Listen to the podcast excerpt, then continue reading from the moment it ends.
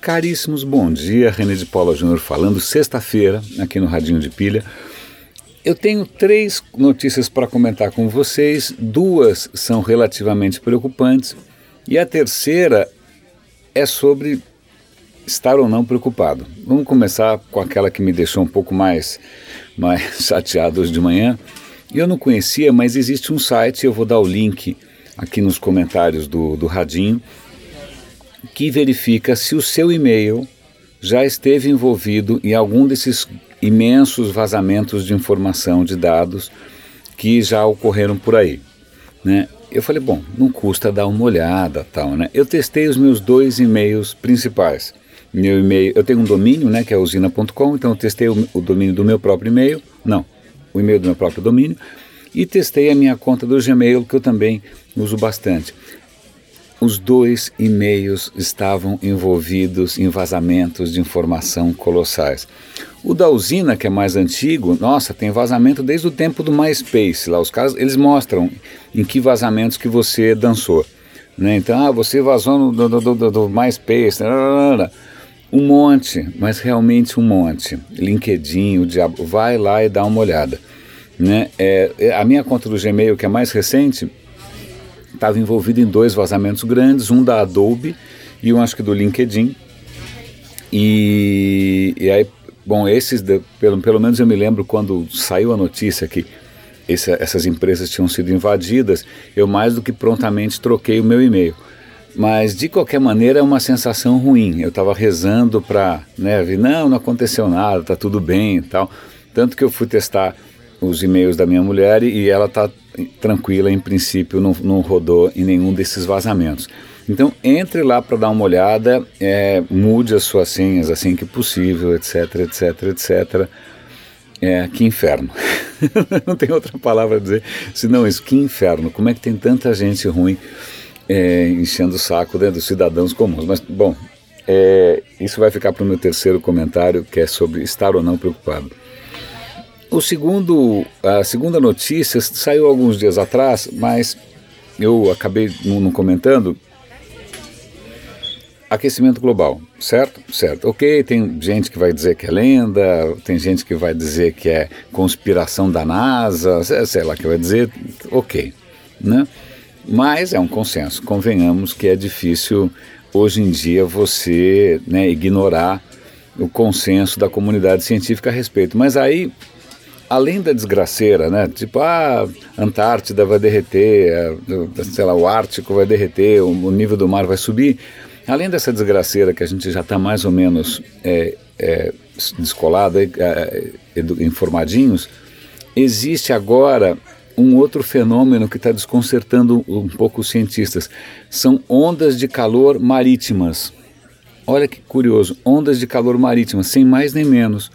Em algumas regiões a temperatura da água sobe muito mais do que deveria e isso provoca uma mega devastação. Mega. Coral, a fauna, a flora, a floresta de kelpis, e, e é isso é muito desconcertante, porque ninguém entende ainda qual é a lógica de você ter uma concentração tão grande de calor num determinado ponto do oceano, né? E ninguém entende também se isso vai durar muito, se não vai.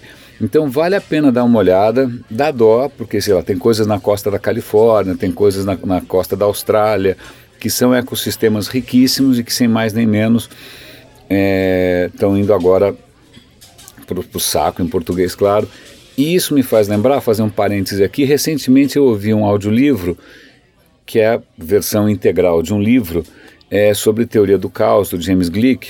Vou, ah, se alguém tiver interessado, me peça por e-mail que eu mando um link para você ouvir de graça, tá? É muito bacana. E uma das coisas de teoria do caos tem a ver com, com essa história do, do, dos oceanos. Esses sistemas complexos, tipo atmosfera, oceano tal, é muito difícil você prever o comportamento deles, porque às vezes uma pequena mudança, uma pequena coisinha, né, uma pequena mudança na condição inicial, pode ter consequências completamente imprevisíveis no curto e médio prazo. No longo prazo, então, nem se comenta. Então, essa é uma das razões da gente ter uma dificuldade colossal em prever a meteorologia com muita antecedência, porque é como são, de novo, fluidos e complexos e muita coisa em jogo, isso é muito sensível a pequenas variações, então fenômenos estranhos podem acontecer. Então essa essa concentração, essas ondas de calor marítimas, oceânicas, certamente se enquadram nesse comportamento é, explicado pela teoria do caos. E na teoria do caos, quando você aumenta, quanto mais você aumenta a energia do sistema, mais a coisa fica é, imprevisível e mais coisas estranhas acontecem. Né? Então é, é certamente o que está acontecendo e torna a questão do aquecimento global muito mais imprevisível. Bom, ok, então já dei uma notícia cabeluda, já dei uma descabelada. Agora vamos para a terceira. É um artigo que eu adoraria que vocês lessem. Tá? É um artigo que saiu na Spectator, que é, acho que é uma revista inglesa, se eu não me engano, e que ela fala o seguinte: pô, quem disse que o mundo está indo para o saco? Né? Quem disse que o mundo. Né? E aí o cara, o autor, ele na verdade escreveu um livro sobre progresso e falou: olha, desde o Donald Trump, da esquerda, da direita, todo mundo vai dizer na timeline do Facebook e tal que esse mundo está pior do que nunca, que Nossa Senhora, que rumo que as coisas estão tomando, esse pessimismo todo. Aí ele começa a, a, a vir atrás da, da história de que, na verdade, não. Não. Se a gente começar a analisar, não precisa nem ir muito longe, né? Se você começar a analisar o quanto que caiu a mortalidade infantil, o quanto que o nível de miséria mundial caiu, o quanto que a expectativa de vida cresceu, o quanto que o padrão de vida de todo mundo subiu. Vamos ver se eu pego alguns números aqui para você ver. Quer ver? Ó? Quando esse jornal, o Spectator, foi lançado, metade da população da Inglaterra vivia no que hoje a gente chamaria de pobreza extrema. Né? Olha que coisa maluca. É, aí o que ele conta? Em 1981, eu tinha 17 anos na época, você não deve nem ter, acho que você não tinha nascido. Naquela época, nove entre dez chineses viviam em extrema pobreza. Hoje, só 10% dos chineses são pobres. Né? Naquela época, há 30 anos atrás, 30 é isso? É, 30 e poucos, é 35. É, metade da população do mundo tinha acesso à água. Hoje 91% tem. Aí o cara vai, cara, é um monte de número, vale muito a pena você dar uma olhada. Justamente porque até o avanço da democracia, quantos países são democráticos, é, crescimento da classe média, são aqueles sucessos que a gente não costuma celebrar da livre iniciativa, da democracia, da liberdade, etc. E tal. Então, por que, que a gente é tão é, pessimista? E aí ele faz uma análise que talvez do ponto de vista evolutivo é, os nossos antepassados, que eram mais pessimistas, que eram mais preocupados, talvez eles prestassem mais atenção é, nas desgraças e tenham sobrevivido melhor. Mas que tem um viés na nossa, na nossa mente que faz com que, vamos supor, aconteceu uma desgraça anteontem, acontece uma desgraça ontem, acontece uma desgraça hoje, você fala, bom, pronto, o mundo está acabando. Né? Porque a gente tende a associar com muito mais intensidade coisas que estão acontecendo recentemente. Isso que eles chamam de viés de disponibilidade. Essas lembranças estão disponíveis na sua cabeça e você tende a pintar um quadro muito negativo. E o noticiário normalmente é muito em cima das coisas negativas.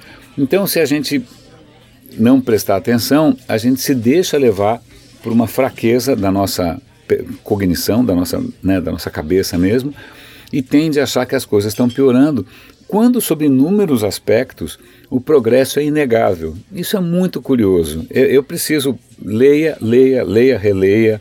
Se está em inglês, traduza com Google Translate, não faz mal. Mas vale a pena para a gente sair um pouco de uma coisa que é viciante, que é esse ciclo de achar que o mundo está acabando. Tá? O cara tem um, uma, uma fala dele também no SoundCloud, eu vou dar link caso vocês queiram ouvir o cara falando no original, mas eu acho que vale a pena porque é, eu, eu me pego muitas vezes é, vítima dessa, dessa, dessa falácia né, de que, ai meu Deus do céu, o mundo está acabando. Né? Ok, com aquecimento global talvez esteja mesmo, mas de inúmeros pontos, sobre outros inúmeros pontos de vista, a gente está muito melhor do que a geração dos nossos pais, dos nossos avós, dos nossos bisavós, etc, etc. Caríssimo, boníssimo fim de semana para vocês. É, eu andei publicando um monte de coisas, eu andei publicando audiolivros, eu andei publicando mais artigos, eu andei publicando mais conteúdo. Aproveita o fim de semana para dar uma olhada. Né? Eu vou agradecer. É conteúdo limpinho, não é fórmula de lançamento, não tem, não tem nada aí para. não tem nenhuma armadilha. Grande abraço, René de Paulo Júnior falando e bom fim de semana para você.